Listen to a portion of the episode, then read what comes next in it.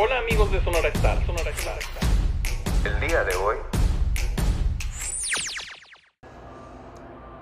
Esta charla, que es la número 9, va a servir para hacer un balance, para no perder la perspectiva histórica de tantos años que se han comentado o platicado desde el inicio de la Revolución Mexicana hasta terminar con el maximato.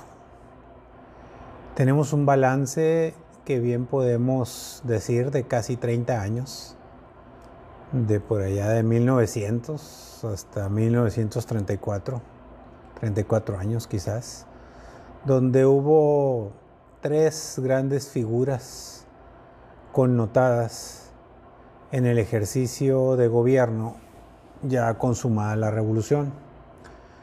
Como ya lo dijimos, Venustiano Carranza, Álvaro Obregón, Plutarco Elías Calles. Tuvimos una revolución política y social. Nos quedamos con una constitución, que son todas las leyes que reflejan lo que se quiere como país. Y también tenemos el análisis de los gobiernos de cuatro años, porque así lo marcaba la constitución política de 1917, con mucha claridad en el sentido de que no habría reelección y que se respetaría el voto, por eso era sufragio efectivo o no reelección. También el balance nos arroja que en todos estos años, sobre todo el de la revolución, pues fue una época de destrucción, una destrucción total del tejido social mexicano, de los empleos, de las vías férreas, de los puentes, de los ferrocarriles, de las carreteras, de las ciudades.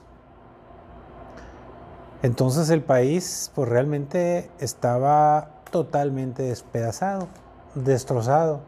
No se diga dividido, porque cada región, pues había desde los que estaban en un ejército o en otro, como Villa o Zapata, o los muchos grupos independientes, casi guerrilleros que había en las sierras de muchos estados del país, al grado tal de que se consigna en esta época, antes de 1929, como ya se comentó, que existían más de 100 partidos políticos locales y regionales en la República Mexicana.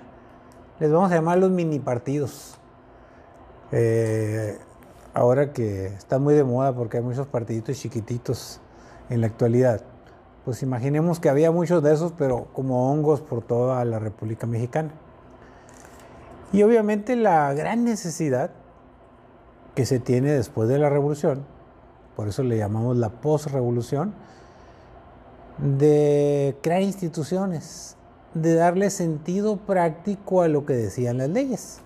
Y aquí es donde viene la etapa de reconstrucción, que es eh, la posrevolución, y es donde dejan huella fundamentalmente Obregón y Plutarco Elías Calles, con la creación formal del ejido, la reforma agraria, la ley federal del trabajo, la creación de banobras, la educación, la construcción de escuelas, el establecimiento ya oficial del salario mínimo, la reconstrucción de trenes y carreteras.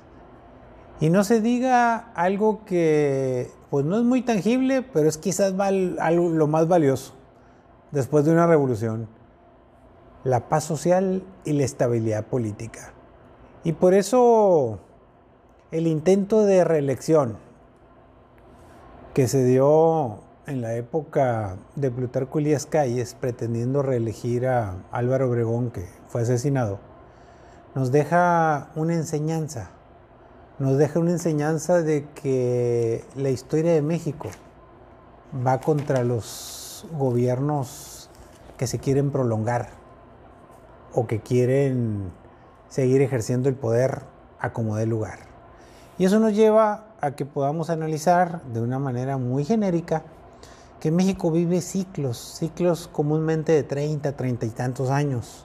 Un primer, un primer ciclo, podemos decir, pues que fue la etapa de la Revolución Armada, nuestra Revolución Social, luego la configuración del Congreso Constituyente y la propia Constitución Política de México y su reconstrucción, es decir, pasar de las leyes a los hechos para crear oficinas de gobierno, dependencias, programas y todo aquello que cerrar este primer ciclo de más de 30 años. Este, digamos, eh, que esa es la conclusión. El segundo ciclo, que es un ciclo al que nos vamos a abocar a partir de la siguiente charla, es quizás uno de los más agradables de narrar, de contar, de platicar. Hasta se puede disfrutar, porque todo era dulzura y belleza. Todo era crecimiento, nuevas instituciones, nuevas dependencias, resultados. Y así tenemos que a nivel mundial, México recibe el reconocimiento del exterior, sobre todo de los escritores y de los ideólogos de la época, que le empezaron a llamar el milagro mexicano. Es decir, el crecimiento sostenido de la economía con estabilidad política.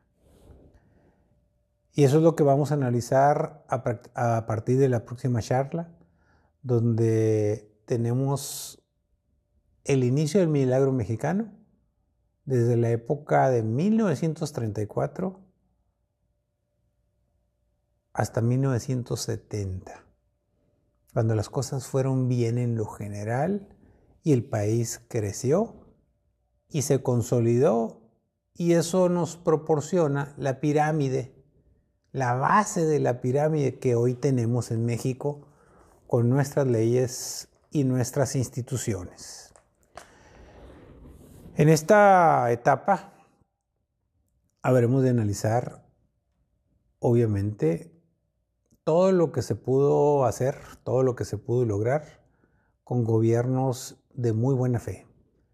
Unos surgidos desde la misma Revolución Mexicana, porque Lázaro Cárdenas era general, militar, michoacano, pero también cómo se dio una transición de lo militar a lo civil, que vinieron los gobiernos civiles, para después enfrentarnos a un ciclo más complicado, digamos, más negativo, más oscuro, que es el ciclo de aquellos gobiernos que siendo civiles abusaron del poder o se equivocaron en el ejercicio del poder y lograron darle marcha atrás al milagro mexicano. Lograron todo lo contrario, la descomposición de la estabilidad política que empieza en 1968 con la matanza de los estudiantes en Tlatelolco y la descomposición de la economía, que empieza primero con un gran populismo, con un exagerado endeudamiento público, con deuda externa, y con síntomas evidentes, claros y descarados de corrupción generalizada. Esos tres grandes ciclos son los que dos de ellos ya fueron comentados. Pero vamos a analizar con mucho detenimiento el segundo ciclo, que es el más interesante, que es el más alentador y que es el que más nos puede dejar enseñanzas rumbo al ejercicio del poder presidencial en México de aquí para adelante. Nos vemos en la próxima charla para hablarles del gran general michoacano Lázaro Cárdenas del Río. Muchas gracias.